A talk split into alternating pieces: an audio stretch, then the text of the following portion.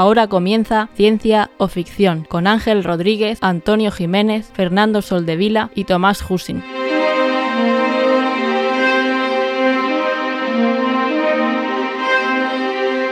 Bienvenidos a Ciencia o Ficción, un programa sobre la ciencia y la tecnología que encontramos en libros, series, películas y básicamente cualquier plataforma. Yo soy Ángel y hoy, como oí siempre antes de, de la melodía, está toda la plana mayor y ya oigo gente haciendo ruido con el micrófono, pero no pasa nada, estamos todos, así que hay que estar de... No ha sido un golpe tan, tan bestia como los anteriores. Eh, Antonio, ¿qué tal? ¿Cómo va ese micrófono? ¿Cómo vas tú? Bienvenido. Muy bien, a tope, a tope. Pues muy contento de volver a estar aquí después de un mes de ausencia. Madre mía, Estaba aquí ansioso por, por ver las recomendaciones de, de Fernando y rebatirlas todas. otro mes que no cobra. Vale. Espero, eh, Fernando, ¿estás categórico como la anterior vez o no? Hoy no, estoy admites más alérgico. feedback. Estoy muy alérgico. Yo también, qué asco. Ha hecho muy buen tiempo. eh, la semana pasada, todos los días 20, 22, pero eso es horrible para las alergias. Pues ya nos está diciendo un poquito Fernando cómo está. ¿Qué tal? ¿Cómo estás? Aparte de alérgico. Muy alérgico. Muy Estoy alérgico. muy alérgico. Hoy, hoy no acepto réplicas. Sí. Tomás, bienvenido. Hola, yo fantásticamente bien, o sea, muy contento de estar los cuatro aquí y de volver a disfrutaros en este espacio. Así da gusto. Así da gusto. Ya no, no, no, no he actualizado mi dato de los dientes. Ya soy biónico. ¿Ah, sí? ¿Ya tiene 5G? Te- Tengo, tengo un tornillo metido en el cuerpo. ¿no? ¿Solo uno? ¿En la boca? So- Soy, soy un cibo. En la, en la boca. A Exactamente. partir de ahora, cuando viajes en avión, te va, te va a pitar siempre el detector de metal. ¿Eso es verdad? Sí, ¿no? Sí, hombre. A mí me advirtió el del el dentista. Dice, ahora cuando te haga una resonancia tienes que avisar. Digo, ah, vale. Esa es otra, hay una resonancia que haces. Tengo que avisar te porque quitan si la no, muela. no sé qué harán. Espero no tener que hacerme una resonancia. A ver, pero será, será metálica, pero no, no ferromagnético, ¿no? Eh, vale, eh, bien, vale, os vais a reír de mí, pero bueno, vamos a dar un poco de material al podcast. Eh, un amigo me preguntó el otro día si se pegaban los imanes del frigorífico y me probé. Hostia. ¿Y se me veo restregándome un imán por aquí. La respuesta es que si se pega no, no Bueno. tiene tanto, tanto magnetismo. Vale, eh, eh, pensaba que habías acercado la cara al frigorífico y te estaba No, refregando el. me, pu- el- me puse el, el imán, coño. Me puse el imán. ¿Cómo voy a hacer frigorífico? El frigorífico no es un imán. Bueno, no sé, no está tan lejos una de las Yo qué sé, yo qué sé, me había venido esa imagen a la mente. Bueno, hay, hay ciertos principios científicos que no ignoro, ¿vale? Era lógico que lo que me iba a poner era un imán, no un trozo de metal. Si no, te pasaría como lo que nos costaba Fernando el otro día, de ese implante dentro del ojo, que ponte tú ahora a hacerte una resonancia, a ver dónde, Sí. dónde termina el ojo. Ostras, es verdad, ¿eh? Cuidado. Bueno, ¿Escuchaste ese podcast? yo escucho todos los podcasts siempre, ¿Y salga o no salga. Dejaste- Todos. dejaste todos, reseña? los de todo el mundo. No, todos los de ciencia o ficción, ¿qué es lo que hay que hacer, Fernando? Ya, no hemos empezado, ya están dándose. Sí. No, hombre, se, se lo digo desde el cariño y el respeto. Venga que está el podcast cargadito. Vamos. Por favor, el podcast viene cargadito. Hay que avanzar. sí. Pues vamos con la primera sección, que es el feedback.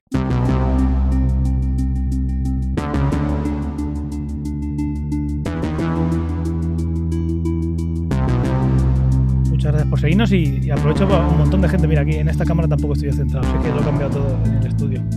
Tenemos cuatro reseñas, que suelen ser cuatro más de lo habitual. Bueno, tres más de lo habitual. Eh, tenemos una que es un poco de trampa, que es Optimus. Optimus G1, imagino que es nuestro colaborador. Giuseppe Parisi. De vez en cuando nos ¿Quién tiene- era una multicuenta de Antonio? ¿Quién era la multicuenta Antonio? Es verdad, no me acuerdo. Es Gran o sea, Biel. lo hizo antes que el Chocas. ¿Era Gran Biel? Decís que es Lo, lo Gran de tener Biel, sus pero no. Pero multicuentas Gran para, Biel es colega para- mío. para darse bombo a sí mismo. ¿Te das cuenta que lo hizo un año antes que el Chocas? Ah, no, no, no, Gran Biel no me da bombo en la vida, entonces no sé a quién te refieres. Mis Bueno. colegas no me quieren. Vamos al lío, que está cargadito, como habéis dicho. Eh, solo quiero decir que vuestros programas son geniales, incluso los que no participa Antonio. Ya, la sonrisa de Antonio no la podéis ver, pero ya la estoy Gracias. Gracias por Eh, especificarlo. Y luego dice, pero menos. Son geniales, pero menos. Jaja, Guay, entretenido, formativo y divertido a partes iguales. Ah, y editado de forma impecable por Ángel. Mucho ánimo a los tres y os esperamos a todos en, el nuevo, en un nuevo capítulo de Ciencia Ficción. Saludos y muchas gracias. Pues muchas gracias a Optimus, que de vez en cuando actualiza su, su reseña en Apple Podcast, que solo puede haber una, digamos. Y luego tenemos en Ivo tres reseñas. Una es de Josbel Grey, que es uno de, de nuestros más activos en Telegram, que nos dice, chicos, como siempre, un excelente programa. Muchas gracias. Da dos manitas arriba. Quería sugerirles que quizás podían hacer una subsección dentro de la sección de recomendaciones. Madre mía. Esto es origen ya. Inception. Donde recomienden Sí, ciencia meta. ficción de habla hispana. Porque el libro de la única verdad está excelente. Pues mira, sí, algo más a tiro hecho, digamos, como más de nicho, si no puede ser más de nicho ya lo que hacemos a veces, pues puede estar bien. Muchas gracias por la sugerencia y, y nos la apuntamos. Joseba, también muy activo en Telegram, nos dice también en iVox, excelente programa y muchos aplausos, conciso y, y chulo, así que maravilloso. Y el último, Santiago Castro, siempre es un gusto escuchar sus programas, son divertidos y he sacado algunas recomendaciones de la serie, libros, películas, etcétera, que estoy disfrutando mucho. Les mando muchos saludos de- desde Argentina. Buah, me encanta Argentina. Quiero ir a Argentina. Un saludo, Santiago. Me encanta, a mí me encantan las empanadas. A mí los choripanes. Y después de este quedar bien como un comentario que podría hacer nuestro expresidente, del que tanto nos acordamos. Bueno, podíamos haberle metido mierda a los argentinos viva Honduras. y no lo hemos hecho. Ya, pues sí, la verdad es que sí, encima en un podcast, que es audio, Sí. y que este puede irse a dos horas. Pues sí, pues muchísimas gracias a todos por el feedback. Y nada, ya está, vamos a la siguiente sección. Si esto es picadito, cortadito. Dale. So, Antes, Pues vamos a la recomendación de la quincena. ¿Y quién quiere empezar? Yo. Yo quería recomendaros, llevo dos capítulos y medio, pero tengo que decir que ha empezado de una manera... Me he reído mucho. Es una serie irreverente, políticamente incorrecta, es un poco... mm, Como lo de No gore. ¿no? Pero... No, hombre. Pero es bastante incorrecta y, y, sí- y- y luego tiene muchos, muchos tópicos de estos polémicos en la fecha en la que estamos, pero te ríes mucho.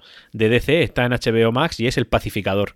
No sé Ah, si habéis vale. visto... que en su día recomendamos la segunda de la segunda película de los... em, ¿Dónde sale el pacificador? Coño, la- el, el, el Escuadrón Suicida, ¿no? el Escuadrón Suicida. O sea, el pacificador es un personaje que es curioso. Si ya hace dos o tres ¿Es eh, podcasts dije. ¿Qué? ¿Es John Cena, el pavo de John Cena? No sé, el mismo, el, el musculoso. Vale, sí, John Cena. Vale, pues el tema es que ya en su día dijimos, oye, pues este personaje, yo lo, yo lo dije, que porque a colación de que habían sacado la serie, no me lo he inventado yo, pero bueno, que ese personaje podía dar para una serie. Y tengo que decir que los dos primeros capítulos y medio mm, lo estoy disfrutando, ¿eh? me está gustando bastante. Interioriza un poco el personaje, mm, cuidado que tiene muchos temas de racismo, pero claro, tomados con un humor bastante negro, eh, tiene escenas explícitas, tiene escenas de... en fin, pues, Ahí se le, ha cambiado, se le ha cambiado la mirada, ¿eh? Con esa... Es Nada, nada, continúa. Eh, estoy recomendando una serie, tío. No, Ya pero está, que, que la veas, te ha- que- que ha salido un brillo en los ojos diferente cuando has dicho eso. Lo quería decir. Llevo las mismas gafas. Y eso, que las recomiendo, que los dos capítulos y medios que llevo pinta muy bien. Mira, me, me recordó a un Umbrella Academy, pero bien hecho, sin ser una chapuza. No me, eso no me has dicho mucho. Oye, que vuelve enseguida. Stay tuned. Genial. ¿Temporada genial. 3? Me, Sí. me lo voy a apuntar en la ¿Cómo libreta puedes de la- ir re- del no mirar nunca. esa serie, tío? Pues no sé, los que luego sacan series buenas en Netflix, pocas, y cuando Y van a mitad de temporada te la cancelan. Hay un señor en Netflix por ahí que dice, mira, mira, mira, un viewer en esta, vamos a dárselo. Sí. Pu- pu- Fíjate Puente tú. Tochinos- Puente Tocinos, ¿eso dónde es? Pues ahí queda la recomendación.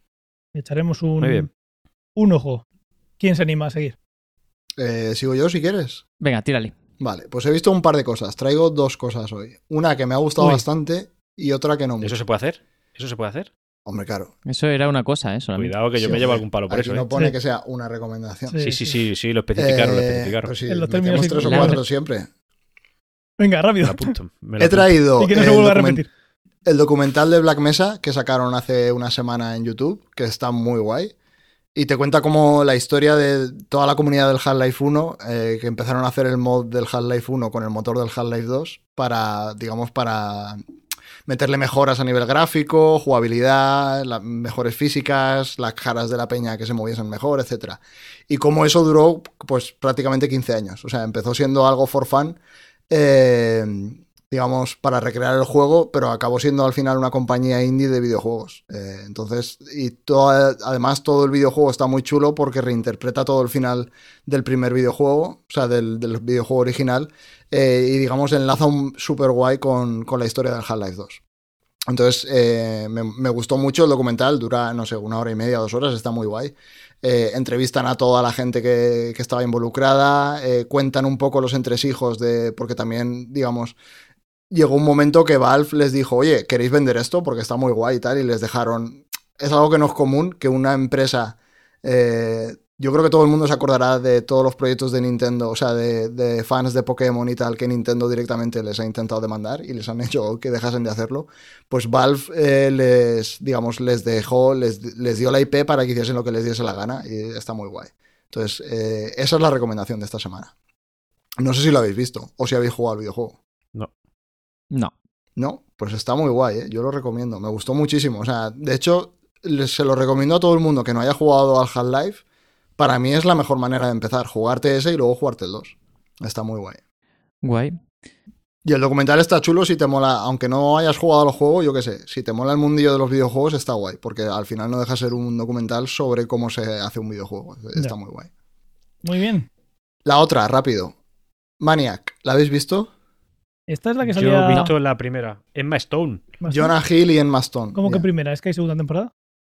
Ah, ¿van a hacer Yo segunda la temporada? Yo he visto la primera, pero la vi hace más de un año, más de dos años, ¿eh? Sí, Pero no, que, yo segunda. sepa no hay segunda. O sea, de hecho, me, Vale, me vale. sorprendería que hubiese segunda por cómo acaba. No. Ya, por eso te digo. Yo Mm. lo había dado por, por muerta ya. Pues sí, sí la, yo la he visto. Y Antonio ¿Y también. os ¿no? moló o qué? Sí, la vi hace tiempo. Uf. eh, no tengo no. una buena O sensación. sea, es una mezcla entre ciencia ficción y comedia y la historia me parecía que estaba guay porque cuenta ahí la historia del ensayo clínico con una farmacéutica y un fármaco que se supone que trata un montón de problemas mentales. Y visualmente me gustó y luego, yo qué sé, pues Jonah Hill y Emma Stone son buenos actores los dos, o sea, está Mm. guay. Pero me dio la sensación de que tiene un problema que es súper común hoy en día.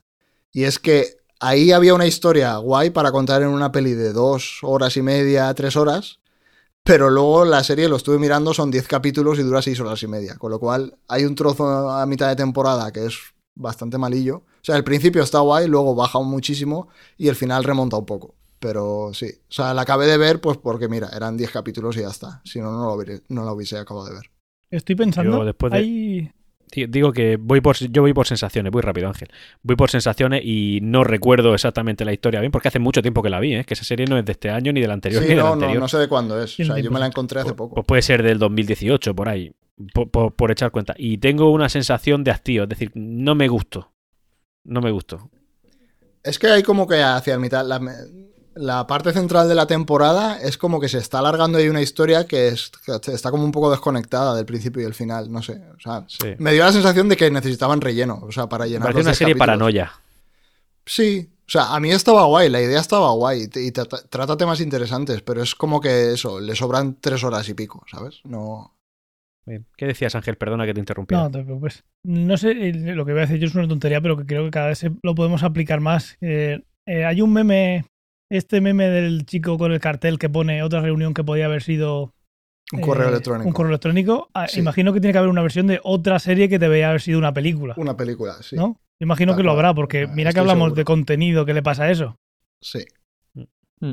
Todas las series de Marvel, por ejemplo, o sea, yo no he visto ninguna serie de Marvel que no sea realmente una película de dos horas estirada. No. Sí, las últimas que hemos hablado, que han sido las de WandaVision y Hmm. luego el. La del Ojo Ojo de- Invierno, Halcón, o sí, también. Esas, lo hemos dicho exactamente eso, que eh, le sobran capítulos, si tiene seis, pues igual es que tenía que haber sido para película. Y si no, Sí. pues yo qué sé, cuenta otra cosa. Pues eso. Pues eso. Pues muy bien. Voy a contar yo la recomendación de la semana, que va a ser un podcast. Un podcast que se llama Star Talk, que no sé si conocéis, es un podcast de Neil deGrasse Tyson, que está muy chulo. Mm. ¿Lo conoces tú, Fernando? Sí, es que no me cae muy bien ese tipo. ¿No te cae bien Tyson? No. A mí sí.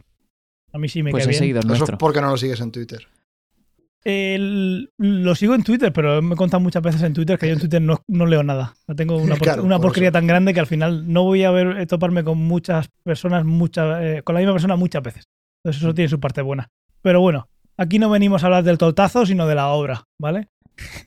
en este caso.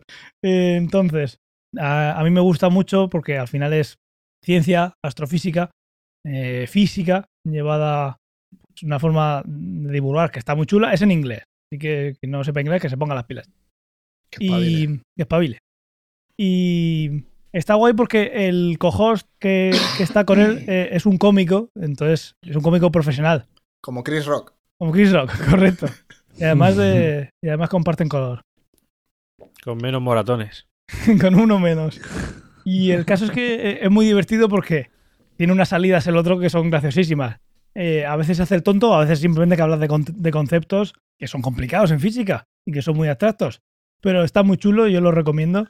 Y, os dejaremos el enlace en la nota del programa y ya está. Ha sido rápido en mi caso. Pues yo también voy rápido, eh, para no se nos coma mucho el tiempo. Yo traigo una no recomendación, no sé si se podía o no, me suena que sí, así que Eso voy a hacer una... los estatutos no. Menos mal que Eso has sí dicho no pone. recomendación. Si no te funaba Sí, ahora es que mismo además lo he puesto así porque para generar hype entre el equipo. O sea, lo, lo- lo había puesto así a propósito. Qué- qué Bueno, pues no recomiendo. Hombre, me gusta jugar con, con las mentes humanas. Bueno, el caso. Eh, no recomiendo el, el videojuego eh, Pokémon Leyendas Arceus para la Nintendo Switch. Me lo compré con alguna expectativa mm, buena. Se decía que la historia era más adulta, no tenía nada que ver con el Sol y el Luna, que era prácticamente el videojuego entero era, un tutorial. Y mm, además creo que hablé hace un par de episodios de él, de que iba por el principio del juego. Sí. Le- por nuestra parte le llovió mierda y tú dijiste, aún no he jugado mucho. Eh, pues eh, voy a seguir, yo voy a fomentar que llueva mierda, ¿vale? O sea, sí.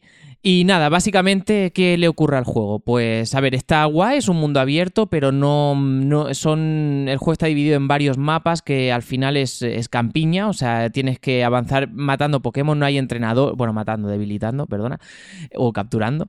Eh, no hay entrenadores, no hay ciudades. Al final, no sé, eh, rompe un poco con la tradición Pokémon, no llega a ser tanto un RPG. mm, Al final es medio un tutorial, aunque no te están parando cada dos por tres por explicarte cosas. Pero no sé, me ha faltado esa parte de visitar ciudades, me ha faltado de, de de- de conocer o luchar contra otros entrenadores. eh, una historia más allá que lo único que tengas que hacer es debilitar Pokémon para subir de nivel, porque además lo han hecho de una manera que para que puedas subir bastante nivel o para completarte el juego, digamos que tienes que cumplir ciertos requisitos de la Pokédex. Me invento, por ejemplo, bueno, me invento, no, es así. Un Pokémon, yo qué sé, imagínate, Pikachu. Pues para completar su entrada de la Pokédex, pues una de las cosas que tienes que hacer es capturar 10 Pikachus. Hmm. ¿Y yo para qué quiero 10 Pikachu si yo quiero solamente uno? Pues vale, para tener, tener la entrada. Hay que tener una muestra Pikachu en la significativa. Pokédex. Es pura ciencia. Sí. Sí, pero ya no solamente eso. Es es que lore, tienes que tío, es lore. Lore.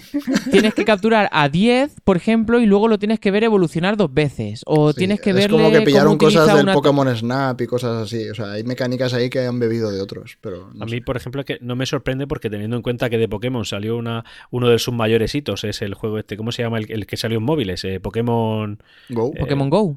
Pokémon Go, que es tirar bolas, o sea, tirar bolas Hombre, pero y, también, y andar por la calle. Por la calle, pero tirar bolas. Bueno, pero al final es un videojuego para móviles que no, no está pensado en tener una historia ni nada. Al final es entretenimiento. Ya, pero andar por la calle. O sea, la gracia de ese juego era irte a andar por la calle con la gente. Digo que entiendo que eso pueda tener su público, pero, pero que una cosa, que cogió la fama que cogió, la, en fin, eh, la popularidad que cogió y se consistía en tirar bolas, pues hombre, yo no me sorprende que el Arceus este sea simplemente Pero bueno, nivel o el- capturar el- Pokémon. el Pokémon concepto de Go es el mejor Pokémon que ha salido en los últimos 25 años. No entiendo El ese concepto criterio. de ese juego era ese. Ujú. Entonces, si lo posicionas así, vale, pues como si hace, no sé, hay otros bolas. mm, juegos Pokémon, tal. Pero un videojuego que es una aventura y tal, mm, no sé. Yo no lo, bueno, yo no lo hubiese hecho así, y quién soy yo para decir eso, ¿no? Pero, Pues Thomas Husin del podcast Ciencia Oficial. No te quites mérito. hombre, Paul, tienes que ponerlo en LinkedIn.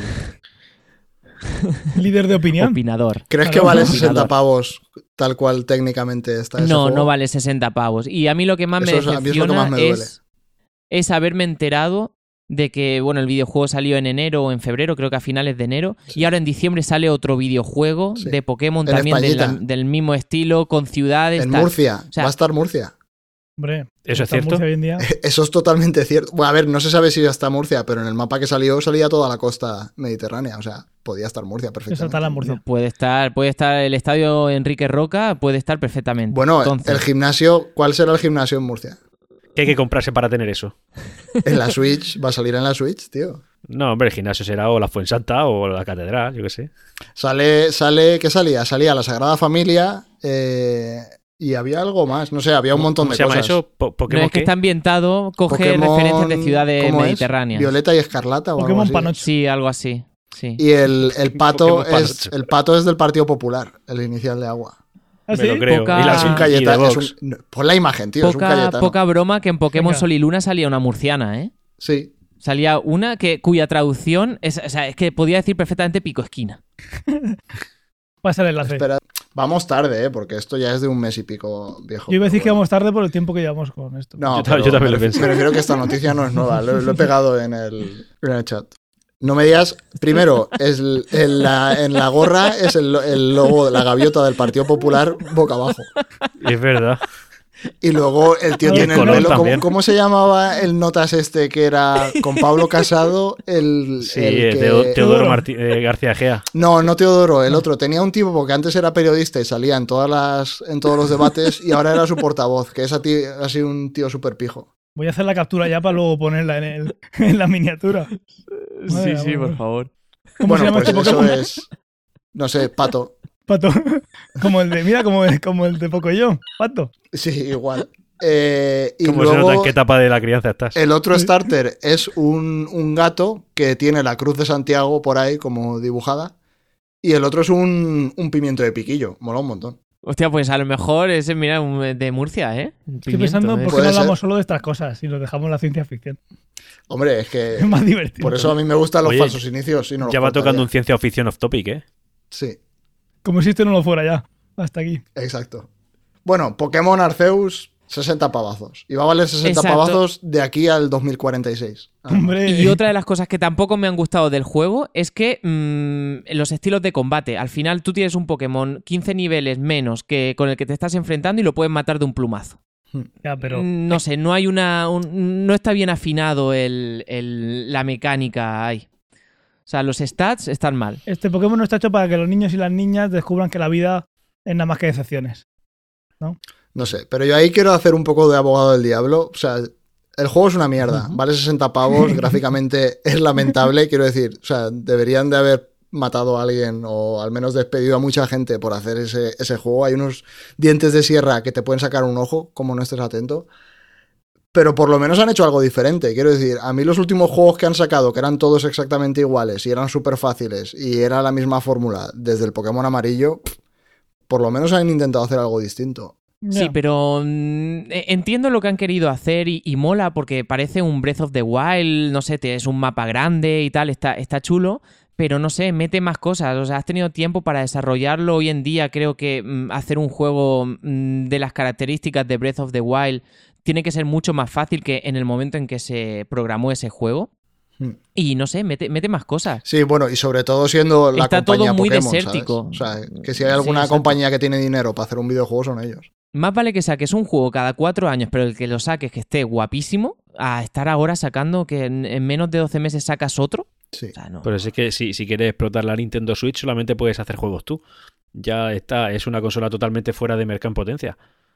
No sé, tiene su público, ¿eh? Yo, por ejemplo, No, pienso sí, igual sí, que claro tú. que O sea, tiene, yo ¿no? solamente Pero, o sea, he jugado si al Zelda. sacado un Pero su Pokémon público son Pokémon, Mario y poco más. Eh, No, y ni yo ni eso, yo Zelda y Pokémon. Es decir, y me han dicho que el, el Mario Odyssey está guapísimo. A mí nunca me ha llamado la atención ese juego pues, de Mario, así y tal, pero estoy Es- pensando en, que, en, en jugarlo. El Mario. Odyssey es una maravilla. Está es muy el guapo, mejor ¿eh? Mario que han hecho. O sea, Ya ves. Jolín, claro, pues, pues fíjate, nunca me ha dado por jugar ni interés en probarlo. pues es una pasada. Yo una pasada. cuando decidí vender la Switch en su día tenía el, el Mario y, y el, el punto final en el que vendí la Switch fue cuando me acabé el Mario. Digo, ya no me hace falta.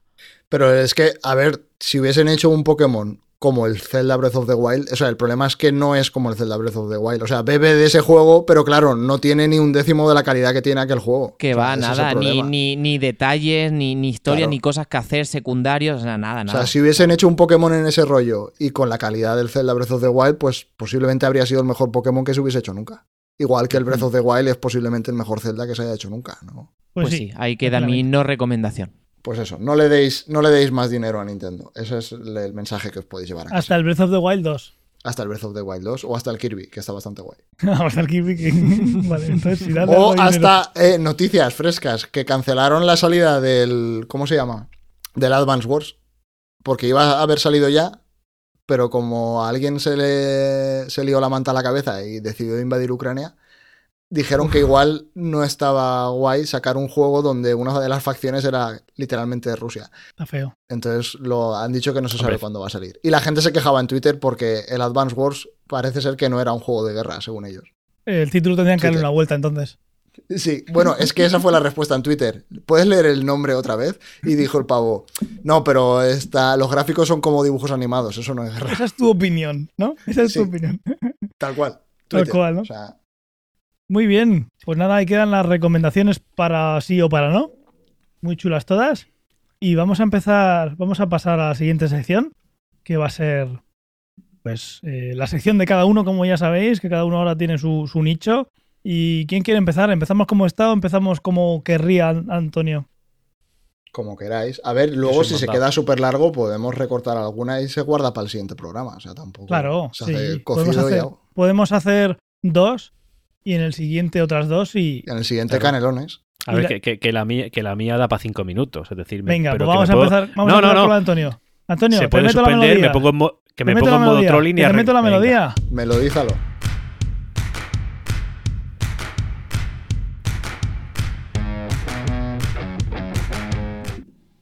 Tírale, Antonio. ¿De qué vienes a soy hablarnos hoy? so- Soy un tipo duro, ¿eh? Soy un tipo duro con esa música, tío. Ya, soy muy fuerte. Yo voy a hablar del Trastuzumab deruxtecan. Solo serás tú. Eh, léelo al revés. Por- vuelta. Había un error y se ha- los ha puesto los, las caracteres al revés. No, no, no, hostia, no. Me habéis dejado Espérate que, espérate que estaba- tenía dudas. Y, y se lo ha leído otra vez, ¿eh? No, pero, pero, pero fuera de coña, un tema muy serio, ¿vale? Ah, Sabéis que ahora ha salido un, en fin, pues una noticia importante sobre un avance en el campo del cáncer de mama. Y, y una cosa que hasta no hace mucho pues sonaba ciencia ficción, pero, pero ahora no, resulta que, que se ha hecho realidad y está incluso en una fase muy avanzada. Este medicamento de nombre semi-impronunciable que acabo de decir, el trastuzumab deruxtecan, llevo todo el día nervioso para poder pronunciarlo casi del tirón, bueno, es un fármaco que burla las células No- no te tumorales. Antonio, no te preocupes, vamos a hacer una cosa. Dilo cinco veces seguidas y yo luego en edición me quedo con la buena. Hacemos dilo. una cosa, de- decirlo todos. No, no, dilo tú cinco Vale. veces y yo me- o tres y yo me quedo con la buena. Vale. El trastuzumab deruxtecan. A la primera, no hace falta Otra más. Repite. Que no hace falta, hombre, pero bueno, Toma lo digo. dos. El trastuzumab deruxtecan. Toma tres.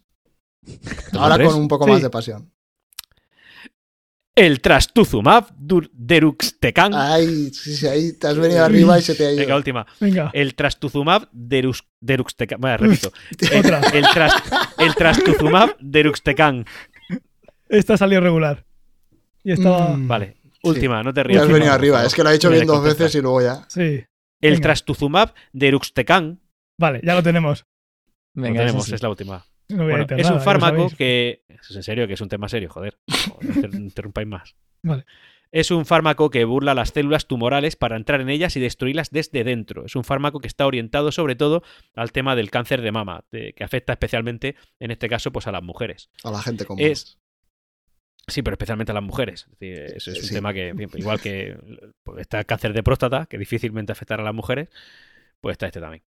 Y es el avance más significativo en la historia del área del cáncer de mama y ha arrojado los mejores resultados en la historia de este campo. Es un campo, pues evidentemente, es una de las enfermedades pues, más populares que hay, así que imaginad lo que esto puede suponer en realidad para nuestra sociedad. La noticia es que se ha pasado a considerar terapia estándar en segunda línea de cáncer de mama metastático, es decir, que se aplicará cuando el primer tratamiento no dé resultados. Los resultados ya son suficientemente buenos como para considerarlo eh, una- una terapia estándar. Más del 75% de las y los pacientes sometidos a este fármaco se mantienen sin empeoramiento de la enfermedad, frente al 34% de los que recibieron el tratamiento estándar, es decir, el primer tratamiento, que sigue siéndolo todavía. Y lo que es mejor es que en el 16% de los casos se curaron haciendo desaparecer las células tumorosas de su cuerpo. Es muy importante. La verdad que sí. Sí. Pues sí. Esto además tiene más importancia cuando lo que se combate, lo que este fármaco está combatiendo en concreto es el ER2 positivo, es decir, eh, es el subtipo, uno de los subtipos de cáncer más agresivos que existe y además de los más extensos, porque está presente en el 20% de los casos, de los casos totales de cáncer de, mama. ¿Cómo funciona? Bueno, pues este eh, descubrimiento de, de fármaco pues, funciona de manera.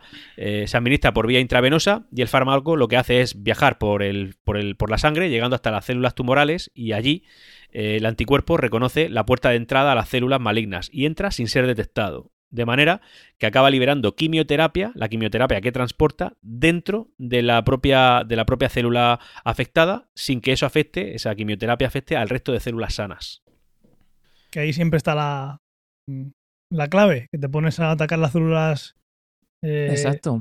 Las células eh, cancerígenas y luego terminas haciendo un- un- una destroza. Sí. Claro, porque te carga las buenas y las malas. En este caso no, como es desde dentro y parece que el fármaco lo que hace es detectar cuáles son esas células, pues desde dentro las ataca y eliminado. Así que un avance importantísimo por parte de la ciencia en el tema del cáncer de mama, que, que tanto afecta a la sociedad hoy en día. Y oye, pues una gran noticia. Buscando, buscando datos para, para este podcast es que salía en prácticamente todos sitios esta, o sea que, que bastante, bastante guay que, que esto haya, haya salido.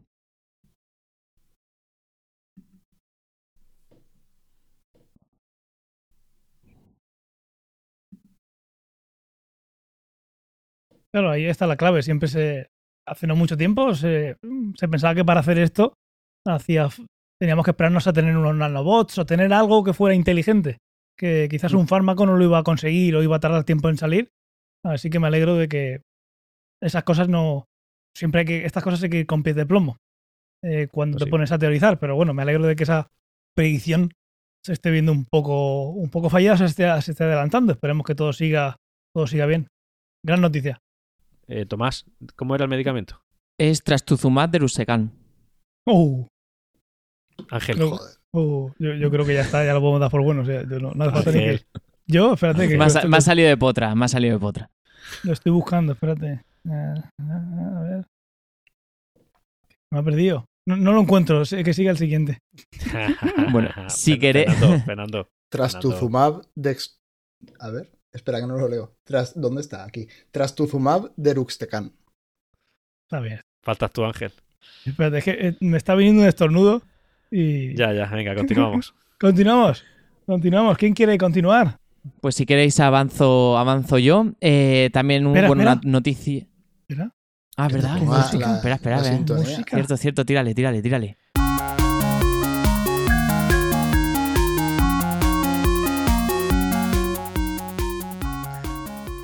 Pues traigo otra noticia científica, ¿vale? Esta vez Dios. volvemos a mirar hacia arriba, volvemos a mirar hacia el espacio sideral Me y estoy poniendo a tope, ¿eh? Yo no veo nada. Se me está erizando un- una pierna. Continúa, por favor. Tomás. Una pierna, pues ve al médico. Sí, solo una, ¿eh? Bueno, pues vamos a seguir hablando. Has hablado de, regenerar, pues bueno, mm, eh, lo de no matar células sanas, tal. Nosotros vamos a hablar también de, en esta sección de, de poder regenerar o no hacer que se pierda, pues masa ósea de los astronautas, ¿no? No es un secreto a voces, o sea, es un secreto a voces, digamos, perdona, que la NASA está preparando, pues, eh, para la década del 2030 enviar seres humanos a Marte, ¿no? Y bueno, es una misión que dura pues aproximadamente unos tres años. Los astronautas se verán expuestos a, un largo periodo de microgravedad, eh, pues que le va a hacer perder masa del hueso. ¿No?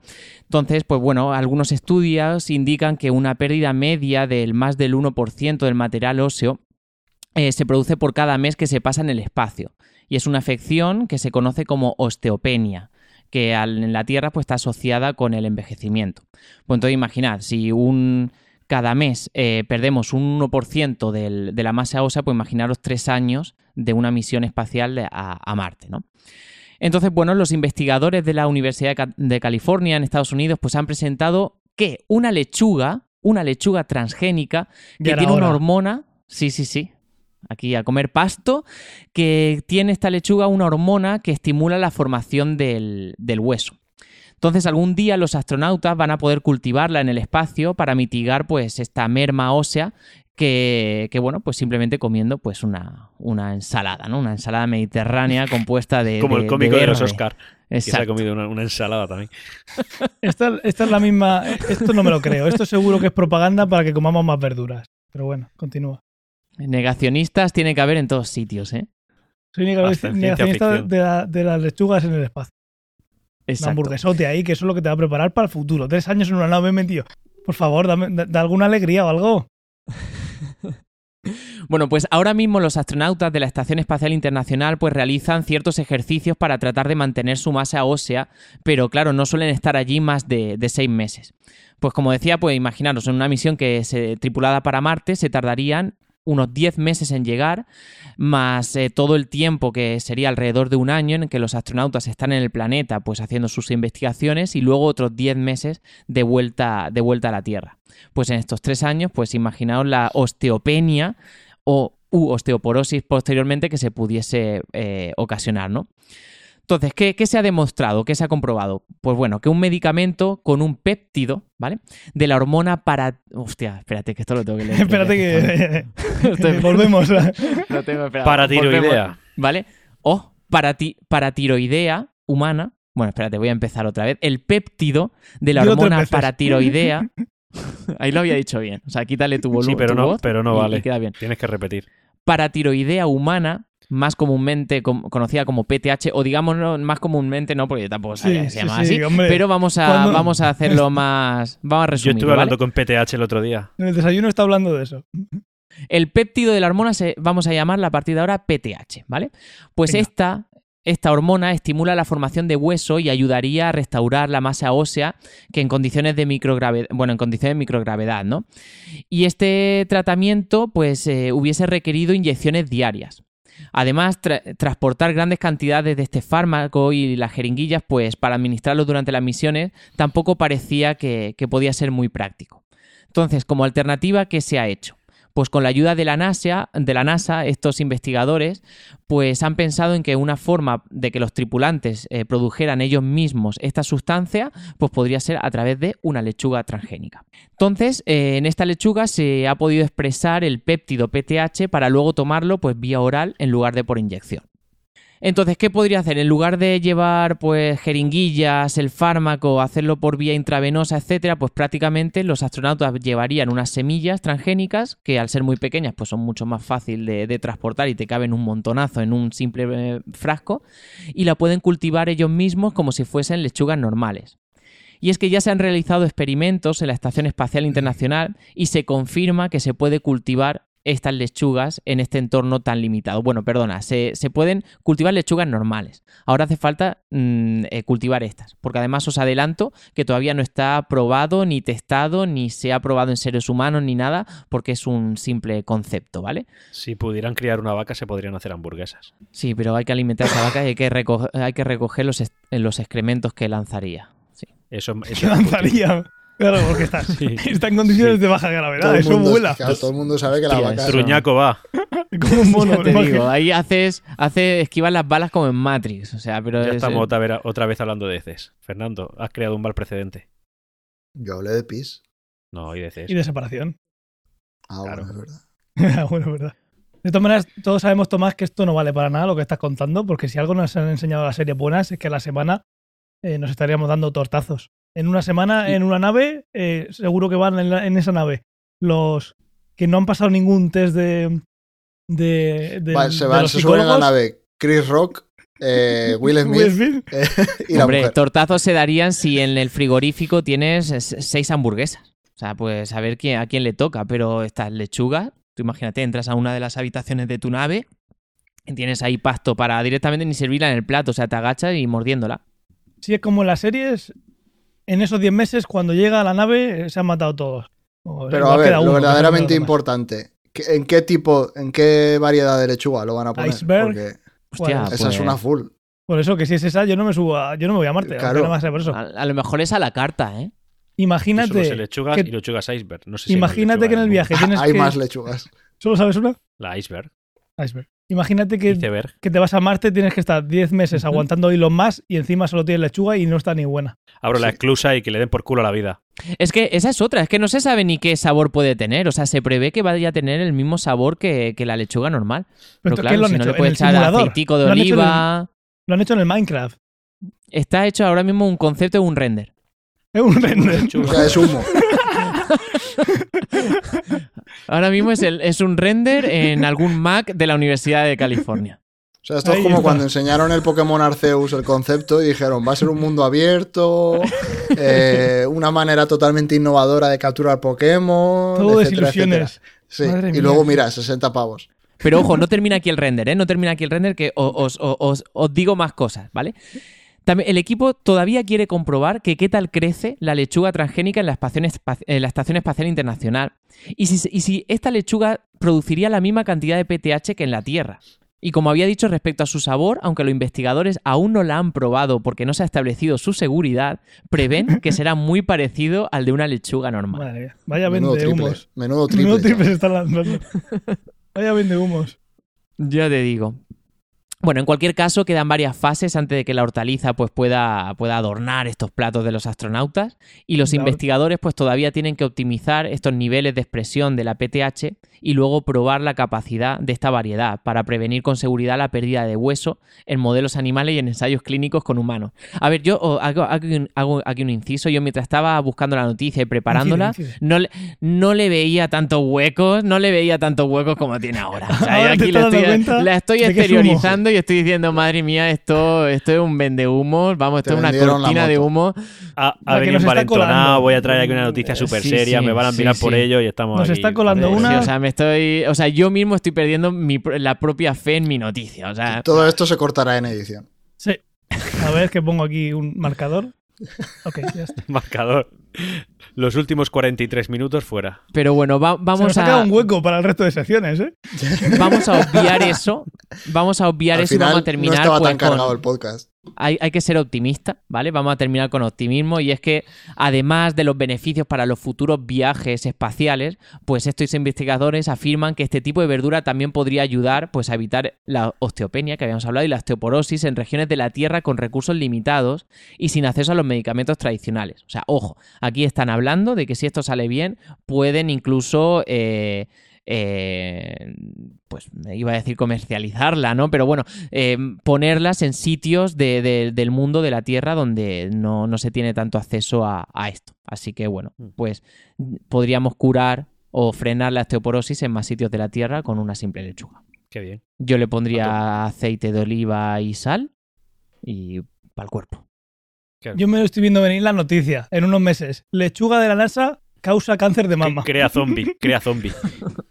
Hostia, gracias a vosotros, hablando de zombies, gracias a vosotros me estoy leyendo el libro World War Z. Ojo, Ese libro está muy guay. Ese es, está, está guapo. ese es de las entrevistas, ¿no? Sí. Sí, Sí. ese Eso es de Brad. Pitt. ¿Te has acordado por qué sale la estación espacial? sale Brad Pitt. No, porque ha dicho lo de que se crean zombies a raíz de lo de la lechuga y me acabo de acordar. He Pues hilado. también sale la estación espacial. Pues todavía no he llegado. estuvo- Vaya Sí. spoiler, cabrón. Buah, pues ya te digo. ¿De qué, de qué año es ese libro? Espérate que lo busco. No sé, de los 90. Si no sale en la película, no es spoiler. Por cierto, nos hemos dejado algo en el falso inicio. Vaya. ¿Qué? Espérate, ¿Qué hay más en Más el edición mundo? para ¿Qué, Ángel. qué Ay, hay Dios más en el mundo?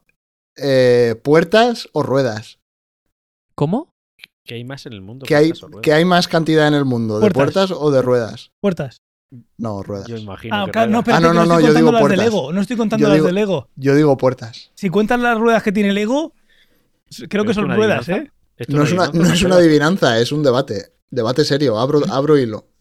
Pero faltan datos para poder tomar, mm, decirlo. Decir, Pues nada. Hombre, claro, si te doy el número de las dos, evidentemente es muy fácil decirlo.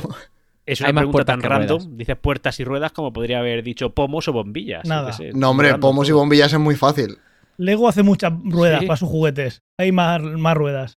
Yo creo A que hay lo, que más piensas, puertas. a ¿eh? lo que piensas un poquito, caes en que es puertas. Puertas, puertas. Pues nada. Yo diría que ruedas. Porque tú tienes muchos armarios en casa que tienen Sí, puertas. y- Y Y ruedas. que tiene hay- muchas puertas. Y, y hay empresas con naves industriales con que no tienen puertas ninguna y tienen una flota de camiones. Y una Ya, flota pero- de Pero esa- esos camiones tienen 100 puertas también. O sea, si un coche, por cada coche que tiene cuatro ruedas, tiene cinco puertas. Claro. Y todas las Y casas tienen puertas. Y las puertas de los armarios tienen ruedas para que no arrastre. Claro. Depende, o sea, depende de qué tipo de puerta de armario. Ah, es que si empezamos a segmentar ya la cosa se fastidia. No, hombre, no, no, no mezclo. Las dos son puertas, pero una tiene ruedas y otra no. Bueno, ojo, Y- ojo, y- las ruedas de las sillas en las ruedas. oficinas. Hostia. La- sí, sí, eh, yo eso lo tengo en cuenta. Pero tú vete a un bloque de, de- Ruedas. a, a un edificio de esos que oficinas. 30 o 40 plantas. Sí, De oficinas. Vete a un edificio de fíjate- 30 oficinas con todas sus ruedas de sillas de oficina. Bueno, sí, pero los edificios así de casas este particulares, ahí no hay tantas ruedas. Yo pensaba que no me iba a gustar el debate y me está Es gustando. puertas, es puertas, es puertas. Hay más puertas. ¿Y No, la, te- la guantera es una puerta? ¿Tenéis monopatín en casa? Monopatín. No, no tengo monopatín. Eso es otro Ya, pero debate. ahí hay ruedas. ¿Y ah, tenéis algún, arma- algún mueble con ruedas que se desplace? ¿Alguna puerta que tenga sus propias Sí, ruedas? aquí al lado, uno. Yo Acabo de estoy tener- sentado en otro sitio que tiene ruedas. La lavadora, la lavadora yo- tiene puerta. Venga, y ruedas. Y tiene, y tiene ruedas algunas, ¿eh? Yo volvamos. estoy, sobre una, si- yo estoy sobre una silla con cinco ruedas. Puertas, mira, ¿ves? Puertas. Hemos ganado. Open Kiko dice puertas. Venga, va. Os lo damos por terminado ya. Que, o sea, Go, go, go. tengo, tre- random. tengo tres tardes para editar el podcast y veo ya que no voy a tener tiempo. El primer podcast de 6 horas. ¿Lo vas a retransmitir? A que no edito nada. Y me quedo tan ancho. Lo metes a te Cholonia he dicho con el falso que es lo que inicio y todo. que hacer. Ya, es lo que tendría que hacer. Pero luego está Antonio dando golpes y uno y el otro tosiendo. Entonces, Que Ya. la gente tampoco está... eh, bueno, ¿cómo vamos con la lechuga? ¿Está ya? Sí, está ya. Está ya para echarle al niño y listo, ¿no? Tírale. Pues listo, vamos allá. Fernando, ¿te animas a seguir? Venga, va. A ver Venga, si me da la voz. Vale, creo que la van a imprimir en 3D, con la impresora 3D y sigue al siguiente paso. Madre La lechuga. Digo. Me- me- me- Menuda noticia nos ha colado el tío.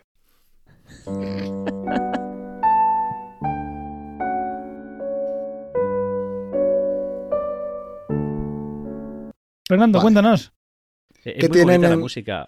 Perdona, es muy bonita la música, pero es como más tierna de lo que es Fernando. No me encaja. Tú no me has conocido a mí tierno, Antonio. Espero no conocerte tierno, Fernando. Cariñoso. ¿Os conocéis en persona? ¿Os puedo preguntar, ¿os conocéis en persona? Hombre, sí, Todavía no. sí, nos hemos, nos hemos coincidido varias veces, sí. Dos, dos veces. eh, Mm. Bueno, no. Sí, dos. Esta gente que hay aquí es el 50% de la gente que leyó mi boda. Sí. El 50% bueno. O el malo, Puede ser, no lo sé. Puede ser, no lo sé, no lo sé. Gracias, gracias Fernando. Eso es otro debate. Sí. Cuéntanos, Fernando. Empiezo con una pregunta. Oh, ya estamos. ¿Qué tienen en común Matrix, Pacific Rim y Ghost in the Shell? Que aparecen Que ruedas hay, hay y hostias puertas. también. Hay Sí, hostias, hay- hay... ruedas, hay puertas también. Si está en el guion el- la respuesta, espera que la busque. Hay Sí, roboces. Está en el guion la respuesta. Hay fostiales como el de Will Smith. Es que no, quiero leer el guion, lo tengo delante, pero yo pues, he dicho otra respuesta. Vale, lo digo ¿Gente yo. conectándose a sitios? Sí, máquinas? ¿Es efectivamente. eso? En, to- en todas estas obras, la no tecnología, sí, ha llegado tan lejos que de distintas maneras los seres humanos se pueden, se pueden conectar, o sea, y pueden controlar o al menos interactuar con ordenadores utilizando su cerebro. Por ejemplo, en Ghost in the Shell tienes todos los implantes que llevan que están conectados al cerebro y que se controlan mentalmente. En Matrix directamente te enchufan eh, con un cable a un ordenador y tu mente entra en, en Matrix. Y por ejemplo en Pacific... Conozco casos de esos. Que te enchufen y que tu mente se vaya a otro lado. Sí, también. Eh, y en Pacific Rim eh, los pilotos se conectan con los Jaggers y también entre ellos... ¿Qué ha pasado? Es por mí, es por mí, no es por ti. Ah, que no, es que no, lo- es que no, me he enterado del sonido.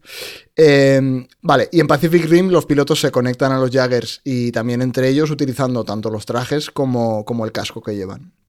Entonces, aquí la pregunta es, ¿cuánto hay de ficción en todos estos ejemplos y cuánto hay de ciencia o cuánto es real?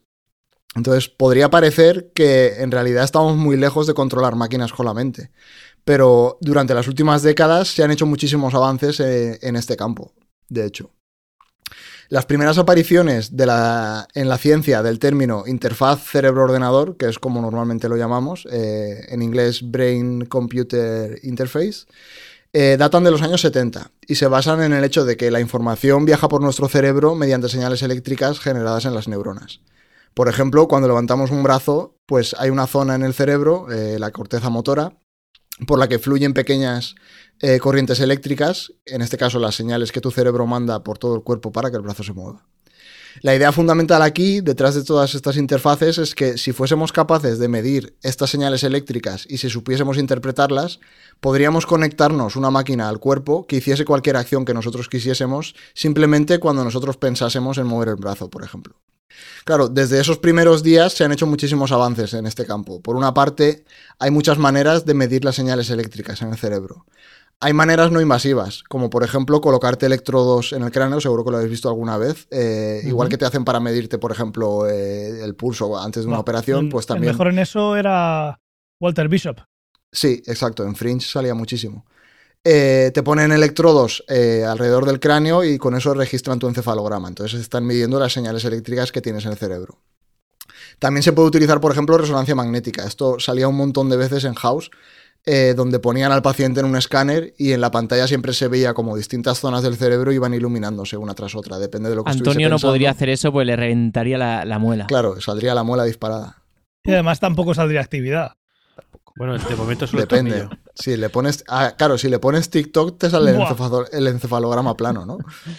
Sí, pero ¿te gusta el que los vídeos que estoy mandando? Eh, bueno, sí, puede ser. Eh, Nada. Ah, ah, ah. no sé, es que ¿cuál es el último vídeo que Vaya, mandaste de TikTok? vaya. De Javi Santaolalla. Javi Santaolalla. Puede que lo haya visto. Eh, Ni- bueno, ni vuelvo. confirma ni desmiente. Vuelve. Sí, vuelvo al tema. Luego hay técnicas más invasivas, no, no como la que comentaba de la resonancia o los electrodos. Eh, hay técnicas más invasivas como por ejemplo la electrocorticografía, que consiste en retirar un trozo del cráneo, o sea, te quitan un trozo del hueso y te colocan electrodos en la superficie que queda expuesta en el cerebro. Entonces de esa manera te pueden medir qué corrientes pasan por, por diversas zonas. Y luego hay técnicas que son todavía más invasivas, que no simplemente te quitan un trozo del cráneo y te ponen electrodos en la superficie, sino que directamente te introducen electrodos en las capas internas del cerebro. Puedes verlo como si fuese una aguja que te clavan en el cerebro y ahí va un electrodo y son capaces de medir. Entonces, todos estos procedimientos al final eh, cumplen el mismo objetivo, que es registrar la actividad cerebral en tiempo real y en distintas partes del cerebro. Y realmente uno de los usos más interesantes que tienen hoy en día eh, es en el campo de la medicina, sobre todo en el tratamiento de pacientes que tienen una parálisis total, que no pueden mover ninguna parte del cuerpo.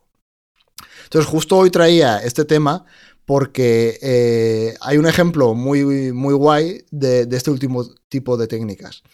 Eh, y porque la semana pasada se publicó un artículo que en el que se demostraba por primera vez cómo es posible llevar a cabo comunicación con un paciente que tiene una parálisis completa utilizando en este caso una serie de electrodos implantados en la corteza motora del cerebro. Estamos hablando de una de las técnicas de las más invasivas que comentaba antes, donde te ponen los, los electrodos dentro del cerebro.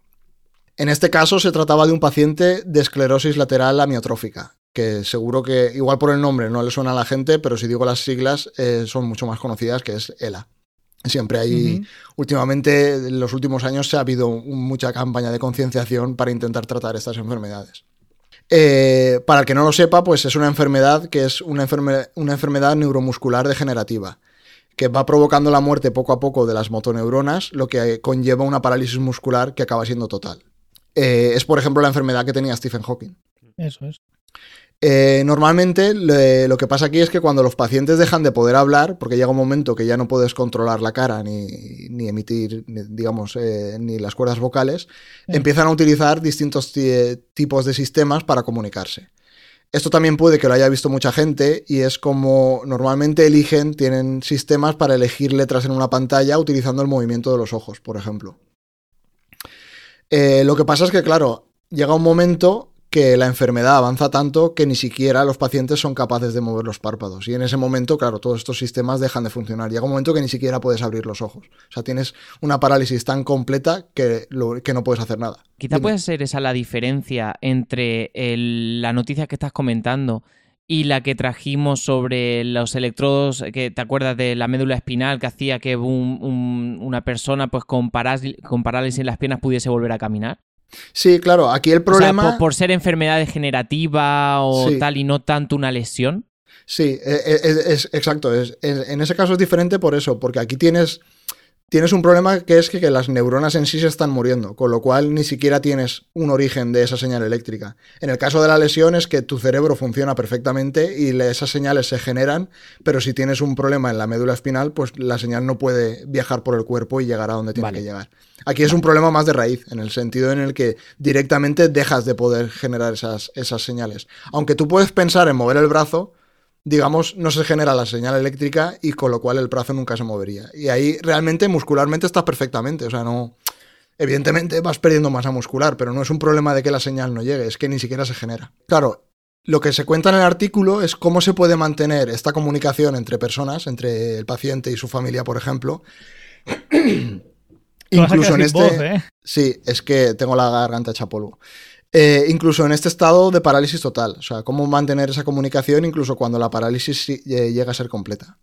Entonces, lo que hicieron los investigadores para resolver esto es implantar una serie de electrodos en la corteza motora del paciente, como decía antes. Estos electrodos se conectan a un digitalizador de señal, o sea, básicamente tienes los electrodos puestos en el cerebro y sale un cable que va a un digitalizador que convierte esas señales eléctricas en una serie de bits de unos y ceros que pueden ser analizados por un ordenador. Entonces, una vez realizado el implante, eh, lo que hicieron fue entrenar al usuario para que pudiese utilizar el sistema. Eh, porque no es trivial, no es simplemente que te ponen el implante y tú ya puedes comunicarte con la gente.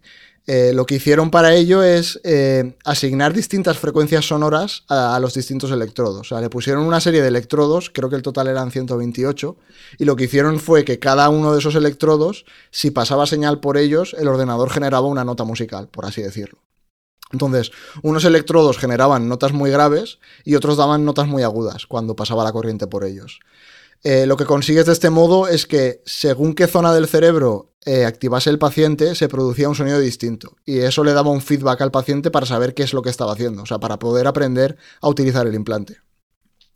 Eh, después de varias sesiones de entrenamiento, el paciente fue capaz de generar o bien sonidos muy agudos cuando utilizaba una parte del cerebro o bien sonidos muy graves. De esta manera es posible crear señales binarias, es decir, el tío podía decir sí o no con su mente de un modo, además, que el ordenador podía interpretar. O sea, porque activaba una parte de los electrodos o la otra parte. Entonces, puede parecer poco, porque realmente es solo decir sí o no. Pero es decir sí o no eh, solo con tu mente. O sea, no, requieres eh, hablar, no requieres eh, mover los ojos, no, no, requieres ningún tipo de movimiento. Entonces, de esta manera, el paciente pudo empezar a elegir letras y formar palabras y frases cortas. Simplemente tenían un sistema en el que las letras iban, digamos, cambiando una detrás de otra y si tú querías utilizar una letra, pues dices sí o no. claro, cuentan en el artículo, esto es súper curioso, el artículo es muy chulo, o sea, porque tiene una parte técnica donde explica un poco todo lo que han hecho, pero luego hay una parte, digamos, que no es tanto científica como de la historia de este paciente. Entonces te cuentan como lo primero que hizo fue escribir eh, una frase de agradecimiento tanto a los investigadores como a los médicos que le habían hecho la operación, eh, y luego a partir de ahí empezó a comunicarse con sus familiares. Eh, una de las cosas que hacía normalmente era pedir distintos tipos de comida. O sea, hay que tener en cuenta que llega un momento que este tipo de pacientes no dejan de ser un cuerpo sentado en una cama y es imposible comunicarte con ellos. Estás atrapado ahí, tiene que ser. Sí, estás totalmente atrapado en tu cuerpo. Es, horrible. Tiene que ser, entonces, claro, aunque simplemente sea decir sí o no, es una manera de comunicarte, que es, es, un, cambio bestial. Entonces lo que hacía él era pedir distintos tipos de comida, eh, que le diesen una cosa a otra, que le cambiasen de postura, que por ejemplo le pusieran la cabeza de una manera o de otra, sobre todo cuando venía gente a verle. Eh, y luego el, chico también tenía un hijo y también, eh, digamos, se, intentaba comunicar tanto con la mujer como con el hijo de esta manera. les pedía pasar más tiempo juntos, le decía que pusiesen películas para que las viesen juntos, etc. O escuchar música incluso. Claro, a lo largo de todo el experimento, porque esto es un experimento que duró un montón de tiempo, duró meses, eh, el paciente produjo en total casi 6.000 caracteres a lo largo de unas 90 horas de uso. Es decir, en total, eh, en promedio, eh, el sistema podía generar un carácter por minuto. O sea, imagínate escribir una letra por minuto. Pero claro, la, digamos, es o eso o no comunicarte. Sí, es eso una letra cada infinito tiempo. Exacto. Entonces, obviamente es un resultado muy preliminar y no es perfecto, porque todavía estamos muy lejos de tener sistemas como los que hablábamos antes en las películas. Eh, pero claro, es lo que decía, imagínate la diferencia entre pasar de estar postrado en una cama sin poder hacer nada a poder comunicarte con tu familia. Si eso se consiguiera alguna vez, casi que se podría coger un cerebro, ponerlo en un tarro y si lo mantienes vivo. Eh, ahí siempre está la duda, ¿no? De qué es lo que te hace persona, si simplemente es el cerebro o algo más. Sí, sí, bueno, pero que, tecnológicamente, si eso que estamos hablando se consiguiera, se podría conseguir lo que, lo que yo estoy diciendo. Sí, entiendo que teóricamente sí. O sea, si tú tienes todas las señales y eres capaz de mantenerlo con vida. Lo mantienes con vida, tienes las señales, se puede comunicar, tiene todas sus funciones, eh, digamos, biológicas cubiertas, pues ya está. Pues ya está, ya, Antonio, ya lo sabes. Un poco macabro, ¿no? Pues sí. La verdad es que sí.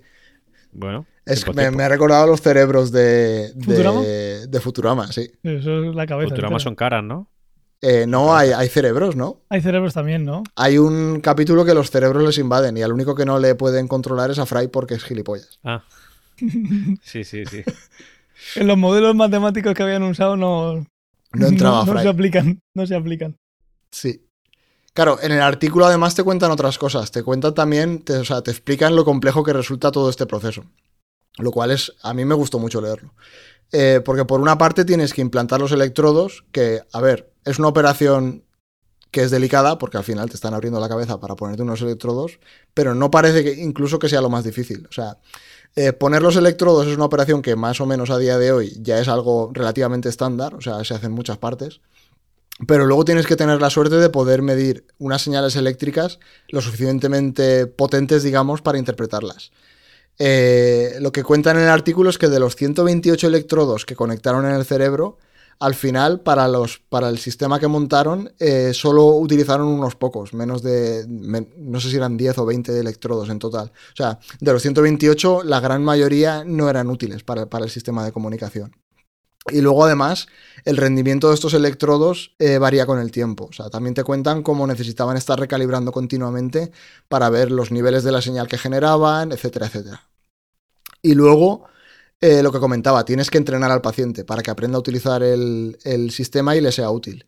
Y eso tampoco es algo sencillo. O sea, porque, por ejemplo, inicialmente lo que intentaron es que el paciente pensase en mover los ojos que es exactamente lo mismo que hacía con el sistema que tenía anteriormente, en el de elegir las letras con los ojos. Entonces dijeron, bueno, simplemente si mueves los ojos podremos registrar eso y podremos utilizarlo para comunicarnos. Lo que pasa es que esto no funcionaba, o sea, no, él intentaba pensar en eso y no generaban señales útiles. Al final lo que hicieron es con este método de los sonidos, eh, como tenía ese feedback sonoro, a él le fue más fácil y, lo, y logró utilizarlo. Pero claro, al final es una solución que se les ocurrió y no tiene por qué ser la mejor solución o la más eficaz. Eh, de hecho, hay otros estudios que lo que proponen es que el paciente piense en el, en el, movimiento de la mano al escribir, por ejemplo, un carácter, por ejemplo. Claro, al final es esto. Eh, un poco la, digamos, la, la reflexión que, que, que, yo tuve es que aunque quede muchísimo por hacer, era, era un hito bestial, porque es la primera prueba de que es posible comunicarse eh, mediante una interfaz de este tipo, cerebro-ordenador, simplemente utilizando la actividad cerebral, o sea, con ningún tipo de movimiento. Disparate. Yo imagino, no sé si lo abran en el artículo, lo proponen como un problema, bueno, problema, algo que afrontar en el futuro o, o ya mismo.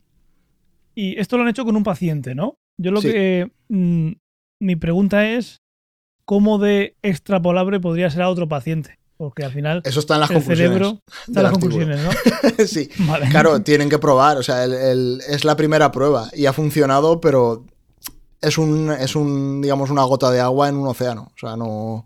Hasta que tengas un sistema, digamos, que sea extrapolable a la población en general, pueden pasar décadas. O sea, no. Y claro, y tanto. Yo lo digo sobre todo porque cuando el cerebro se forma, cuando aprendemos es cuando cada neurona se, se especializa en algo. Hmm. Y tú tienes, eh, yo lo vi en la carrera eh, en visión. El ojo va a mapear la retina con respecto a, a la parte del cerebro que se encarga de esa visión, pues dependiendo de los estímulos. Y cada uno va a terminar de que, que una célula en la retina va a corresponder, y eso solo en una zona, eh, Hmm. en una célula en la, en, la, en la corteza cerebral. Pero eso vale para una persona. No puedo Sí. irme y decir, vale, pues ya sé que en esta zona, entonces lo que tienes que sacar es un modelo eh, que se pueda adaptar a otros cerebros una vez que esté así, porque cada cerebro va, a ser, va a ser único. Claro, eso es un poco también eh, va en relación con lo que decía de los electrodos. O sea, tú pones 128 electrodos en este caso Y, te y al final tú estás pinchando los electrodos en un volumen del cerebro, pero realmente no sabes dónde están un cayendo, sondeo, por así Como si decirlo. estuvieras claro. buscando petróleo. Exacto. Por eso Ya. cuando empezaron con este paciente a decirle mueve, piensa en mover los ojos, realmente no funcionó. Entiendo que no funcionó, pues porque estaban activándose unas zonas del cerebro donde no había electrodos. Claro. Y por eso mapear. tuvieron que probar en este caso con, con lo de las notas musicales y tal. Claro. Pero claro, igual tampoco hubiese funcionado y hubiesen tenido que probar otra cosa distinta. Eso, si tú puedes hacer un mapa, o, o igual durante la vida de cada persona, imagínate que hoy en día te hacen un mapa em, eh, genómico, ¿no? Te, te hacen el. Te, te hacen el. un estudio genético. Pues igual te puede hacer un estudio cerebral de cómo tu cerebro está ubicado para que, en el para que yo qué sé, eh, llegado un momento en el que necesitas algo así, tú ya tengas un mapeo en el que se ha podido hacer de manera mucho más eh, colaborativa por parte del paciente porque puede hacerlo, de saber en qué zona está cada cosa para, para ayudar luego a esa eh, implementación. Porque es eso, cada cerebro va a ser de. va a estar cada cosa en un sitio. Así que va a ser un reto por- porque no tenemos ni idea, de, lo hemos dicho mil veces, de cómo funciona el cerebro. Ya está, así que no hay otra. Sí, tal No cual. hay otra. Pues guay, guay. Se me ponían los pelos de punta pensando en estar ahí en el cuerpo y no poder. Sí, el ¿No tío era muy grande. ¿eh? Pidió que le pusiesen Sí. Tool a toda pastilla. Me representa. ¿Que le pusieran qué? Tool, una banda. Pero a, a toda tralla, además. Estuvo seis días para decirlo, pero Sí, Mereció final la se lo pena. pusieron. Mereció la pena. hombre, y tanto.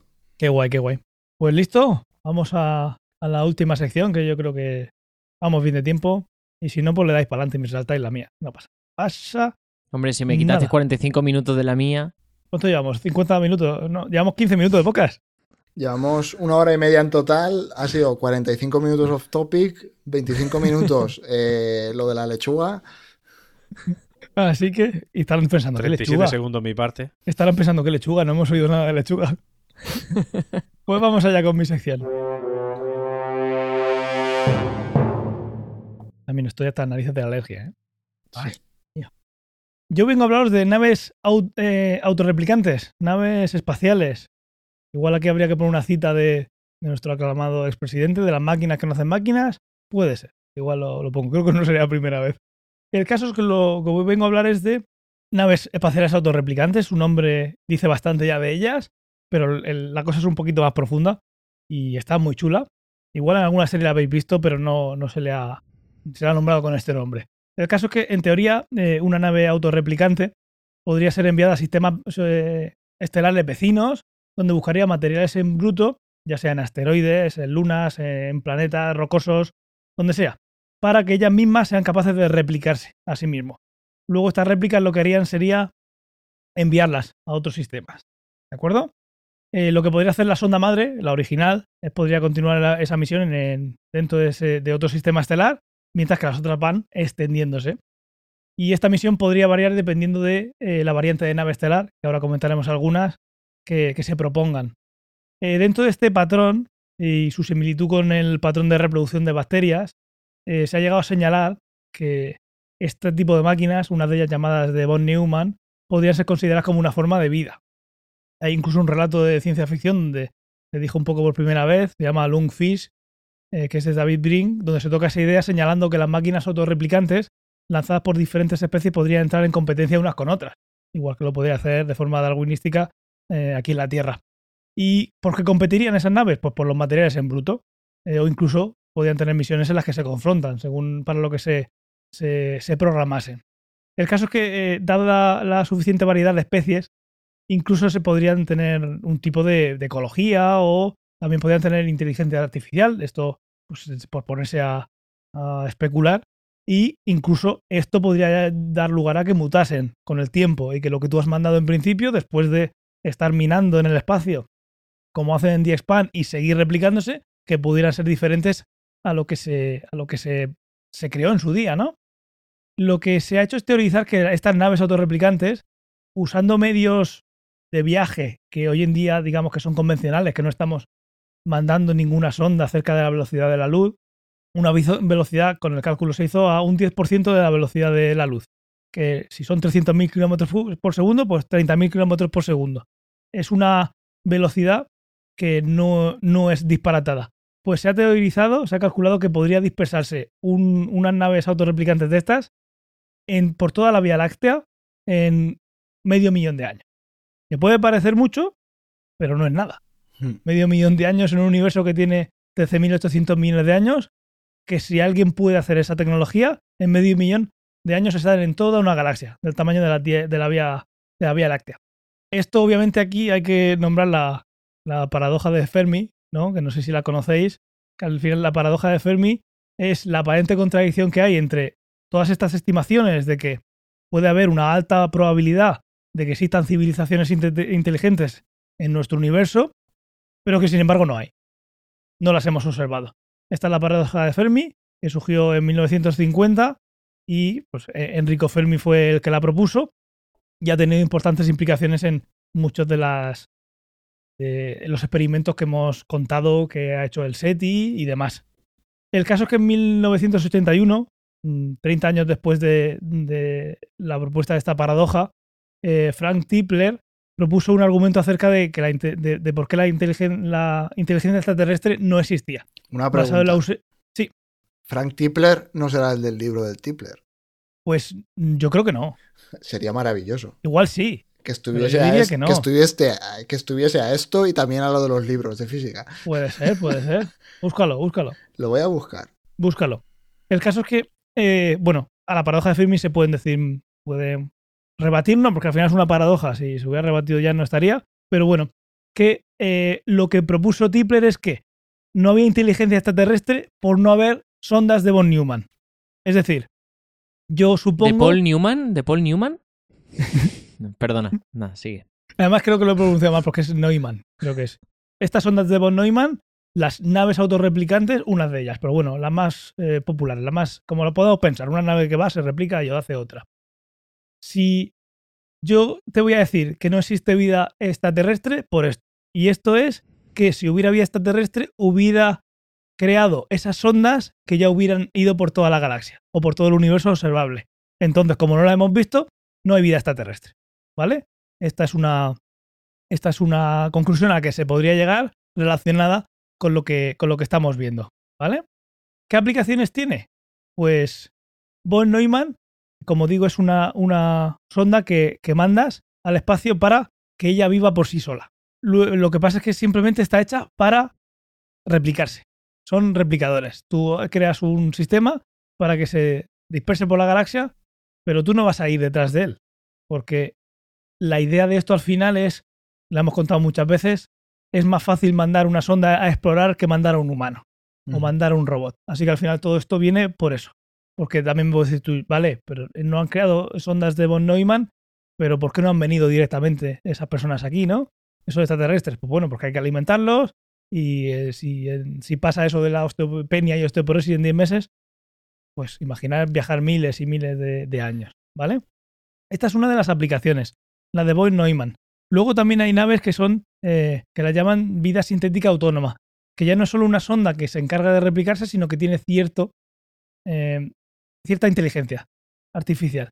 Entonces lo que estás creando tú es una raza que su principal eh, objetivo es reproducirse, como podría ser una vida como la conocemos, pero que tiene cierta capacidad de mm, evolucionar. Entonces esto lo que buscará es un sitio donde vivir.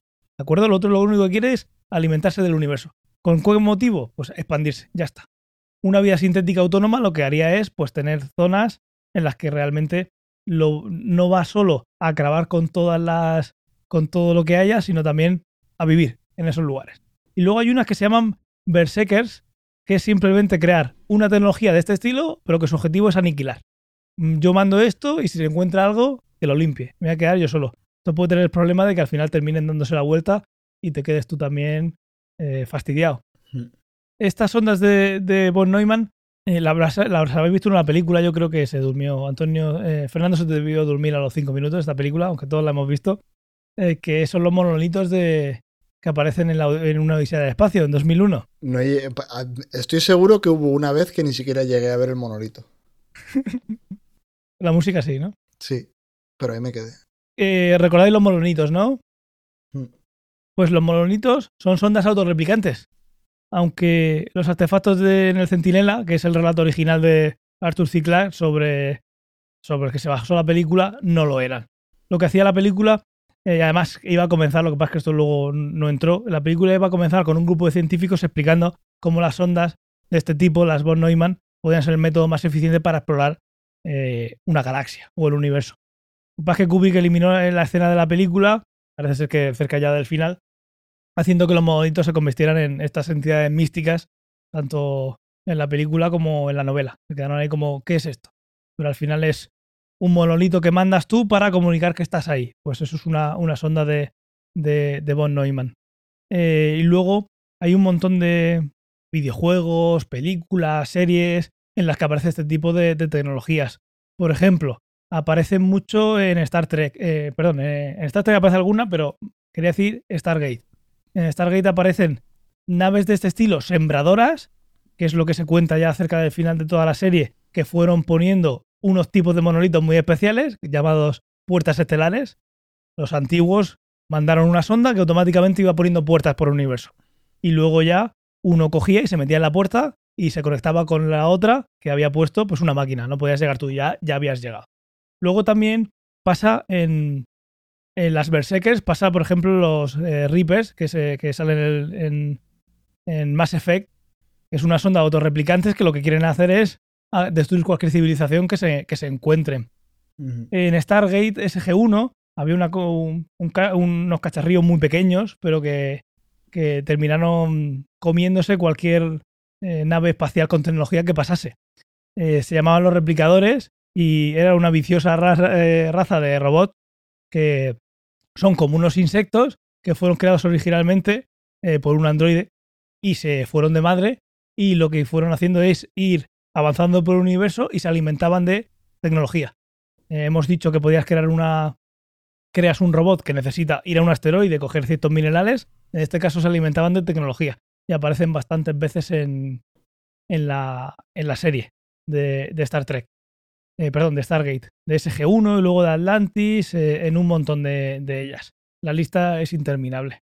No sé si vosotros recordáis alguna serie, alguna película donde hayáis visto este tipo de, tecnología, porque al final se ven mucho, pero no suelen hablar de, de Boy Neumann o de una sonda, simplemente suele ser un enemigo que te encuentras po- por, el espacio que tienes que, que combatir. Luego ya te das cuenta que se replican, pero, pero poquito más. Pero es algo bastante interesante, es algo que no es, muy, no es una tecnología muy complicada, es algo que podemos pensar que podemos hacer en los próximos 100 años Hmm. con lo que podríamos explorar, entre comillas, sin salir de nosotros de casa, el universo. En el momento que tuviéramos una tecnología de que esa máquina, con lo que se encuentre en cualquier asteroide, pudiera replicarse, pues esto es dejarle tiempo y va a ser exponencial. ¿Qué os parece? Muy guay, tío. No sé si en el. Es que estoy dudando. Hace mucho que jugué al Halo. No sé si en el Halo había algo por el estilo. No me acuerdo. A mí me sonaba Berserker de Final Fantasy, pero es otra cosa completamente distinta. No tiene nada que ver con esto. Es otra cosa, ¿no? Es que el nombre es muy potente. El Mm. nombre es muy potente. Si entráis en, si entráis en la Wikipedia, pues ver- podéis ver un montón de, de lugares en los que aparecen. Es un concepto de estos que, que más gusta la ciencia ficción. Algo que está muy cerquita de que se pudiera hacer y ya empiezas a, a, a tirar Lo y que pasa a mí, me, a mí me genera dudas, porque, a ver, tú puedes construir una máquina eh, con una, bueno, un ordenador de a bordo, tienes que construir algo pues, para que se impulse y pueda viajar, pero claro, Ujú. ¿cómo eso lo autorreplica de, del material que se puede encontrar en una luna? No, ahí está la, la gracia. Ahí está, ¿Sabes? la O sea que... hmm. ahí está la tela. Si tú pudieras decir, si a- a- lo primero que tendría que pasar es que a nosotros nos dieran un puñado de tierra de un asteroide y dijeras, de aquí sácame una máquina que sea así de compleja, que no sea inteligente, pero que tenga lo justo para, para tomar decisiones. De voy a este asteroide en lugar de este. No parece, eh, es un problema hoy en día, pero no parece algo que tecnológicamente se vea imposible y que nos falta la tecnología y nos falta mucho tiempo. Pero imagínate que se consigue. Estamos hablando de que en medio millón de años podría esa máquina nuestra eh, recorrer toda la galaxia. Eh, si el universo tiene tantísimo tiempo, ¿por qué no hemos visto nosotros una de, alguna sonda de esas? Eso, ahí está, eso también es muy curioso. Hmm. Porque somos los únicos en el universo, porque no hemos coincidido con otra civilización.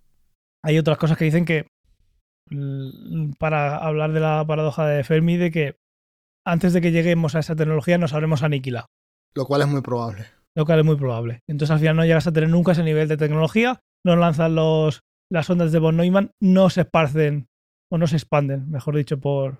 Bueno, aunque las dos cosas valdrían, ¿no? No se esparcen ni se expanden por el, por el universo. ¿Vosotros pensáis que será por cuál de ellas sería? Ay, yo creo que no llegamos. Yo creo que no llegamos ni de coña, vamos.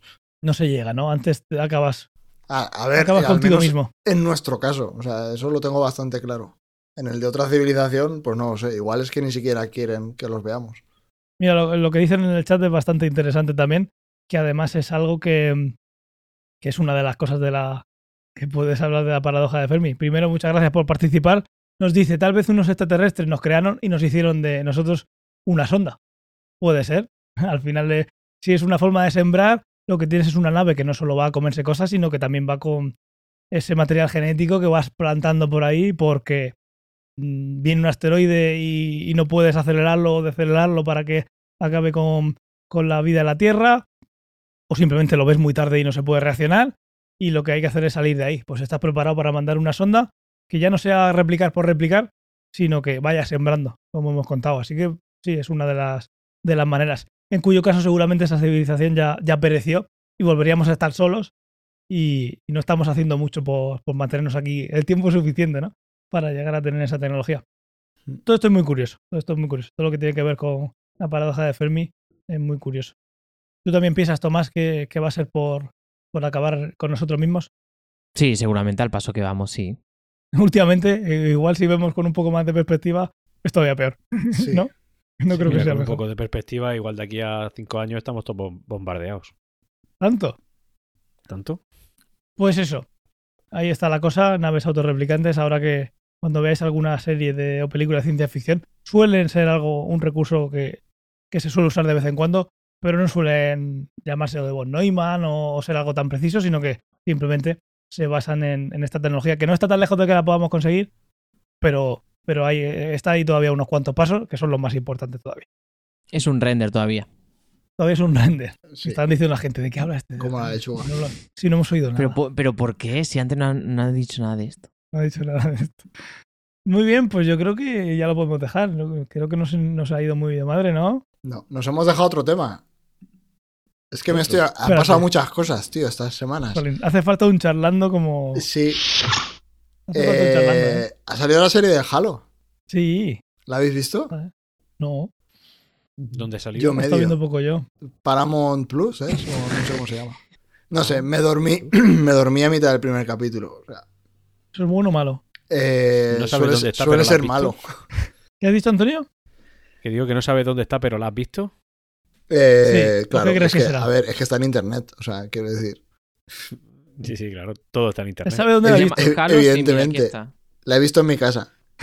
¿Te vale con eso? Sí, sí, está claro. Me tiene que valer, ¿no? Sí. Te tiene que valer. Si O quieres, sea, la te que es la serie de 2022, aquí no pone que esté en ninguna plataforma. está en Param- You Paramount. se ha ido hasta los es. Paramount no sé qué. No sé cómo se llama. Le han pasado el máster. Paramount, Paramount Channel cigüeña. Sí. Sí, Paramount Plus. Se ¿Cómo quita se el casco. En el primer capítulo le ves la cara al Notas. ¿A quién? ¿A, Al Master a Chief. Mandaloriano? Sí. O sea, no. This is ¿Al the jefe way. maestro? The way. No sé, un poco, un poco me. Ya veremos. Bueno, bueno, pues no lo traes para el siguiente, no lo recomiendo. Tiene toda la pinta. sí. Ya veremos. No sé si aguantaré a ver suficiente como para traerla y ponerla a París. Sí, es que ya, los prejuicios. La vida. Ahora, ahora te pones algo, te duermes a los 10 minutos y ya está mal. Sí, suele pasar. Qué delicado.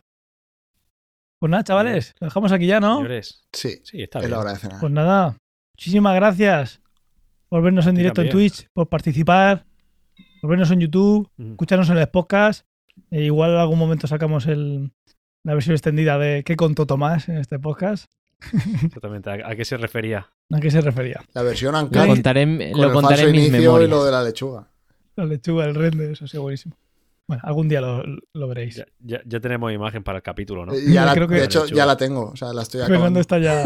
Fernando está, si es que lo, conozco, lo, lo conocemos ya muy La bien. lechuga y la cara de Tomás, con la gafas de Tomás.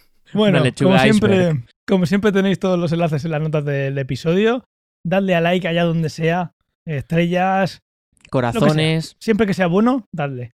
Compartirnos en las redes sociales. Nos podéis ver los directos para quien sobre todo nos, nos escucha en podcast. Los directos los podéis ver en Twitch y las repeticiones en Twitch unos días y en YouTube para siempre. Como decimos últimamente, estamos también en Telegram, pero pasaros a Discord porque en algún momento lo vamos a, a chapar porque, porque sí, ya está, así que tampoco se vive mejor en Discord para estas cosas. Ya está, así que no hay que justificar. Hay que poner un plazo. Hay que poner Es un verdad. plazo, un deadline No me- ahí y ya está. Y también nos forzamos nosotros a dar el paso. Correcto. 2029. Mira, lo voy a borrar mañana. ya. ¿Qué? Lo voy a, Pasado lo voy a mañana. borrar en directo. 35 en 35 minutos tenéis para ir. lo No voy a borrar en ¿eh? directo. ala, ya no hay, El único que puede borrar el Telegram soy yo. Ya no hay. Telegram. Porque no 2029. puedo. Porque no puedo. Si no lo hubiese borrado. Hostia, que Claro, es un el huevazo, único eh. que puede soy yo. Estoy seguro que si hubiera podido lo hubiera borrado. Sí, bueno, es que lo he mirado, ¿eh? No, no me sale la opción, pero lo he mirado. Pues nos Me voy a ponemos. apropiar del grupo. Venga, el 31 de mayo. Mayo tiene 31 o 30. Ahora de mayo. De Eh, abril. Marzo. Abril. Este mes. Un mes. Sí. Dos capítulos Pero, a más. ver, borralo ahora en 15 directo. minutos tenéis del Antonio, grupo borra de el Telegram. grupo. 15 minutos. Antonio, borra el grupo. borra el grupo Espérate, me, mi- salgo, me salgo, me salgo yo, me salgo. Bórralo. Es mi hijo. Bórralo. Es mi hijo. No voy a borrar nada. Nunca. ¿Nunca? Joder, Nunca. joder, Eso va a estar joder. siempre ahí. Lo que puedo hacer es tirar a todo el mundo, ¿no? Lo reciclo, Uno a me creo uno. un grupo de esos de, un grupo Te de esos de autorreplicas. criptomonedas que hay ahora. Y, y eso, os lo dejamos en el chat directamente. El de Discord, ya lo tenéis en pantalla también. Dejo ese de Discord que el otro no existe ya. Open Kiko antes se ha metido a, a Telegram, pues enseguida para afuera. Lo sentimos. A Discord. a Discord. Oye, podrías poner abajo en la, en la leyenda del- de lo de Discord, poner ahí el código QR, no poner ahí las letras y los números que tienes que poner. Ya, lo que pasa es que normalmente estarán viendo el directo con el móvil con el que tienen que escanear. Y aunque pueden hacer captura y luego cogerlo, pues Claro. Eh, Twitter, en arroba ciencia ficción, ahí vais a poder ver los avisos de los directos. Y luego para todo, lo tenéis todo, todo, absolutamente todo, en cienciaoficción.com, donde tenéis escrito, hablado, medio pensionista, ahí lo tenéis todo. Transcrito. Y nada, chavales, Un placer. Un placer, estar muchas con gracias por este vosotros. ratico. Pues sí, mola estar los cuatro aquí, ¿eh? Mola estar los Sí, cuatro. Muy, muy ilustrativo Sí, todo. También es que, Mola claro, ayuda la actualidad. Hoy ha, hoy ha ayudado bastante la actualidad. Ya he ayudado. Sí.